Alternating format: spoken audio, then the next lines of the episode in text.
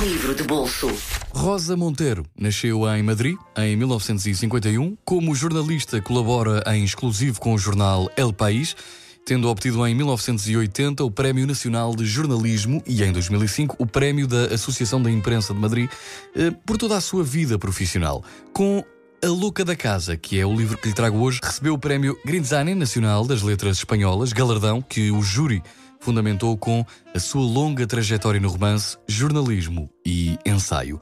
Ora, hoje falo-lhe mesmo sobre A Louca da Casa. É a obra mais pessoal de Rosa Monteiro, uma viagem através do misterioso universo da fantasia, da criação e das recordações mais secretas da sua vida.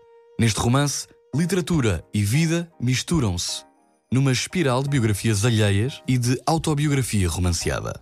Através deste livro percebemos um pouco o mundo dos escritores, a sua vida interior. A autora escreve sobre o que é um escritor e todos os seus problemas, todas as suas questões. Há quem diga até que é adequado, enquanto está a ler o livro, ter uma caneta e um papel por perto para poder anotar todos os autores e livros que ficará com vontade de conhecer ao ler A Louca da Casa. Rosa Monteiro, neste livro, fala da inspiração como um bicho solitário que mora no sótão e só vive de noite. Através da leitura percebemos da dificuldade e da angústia ao escrever.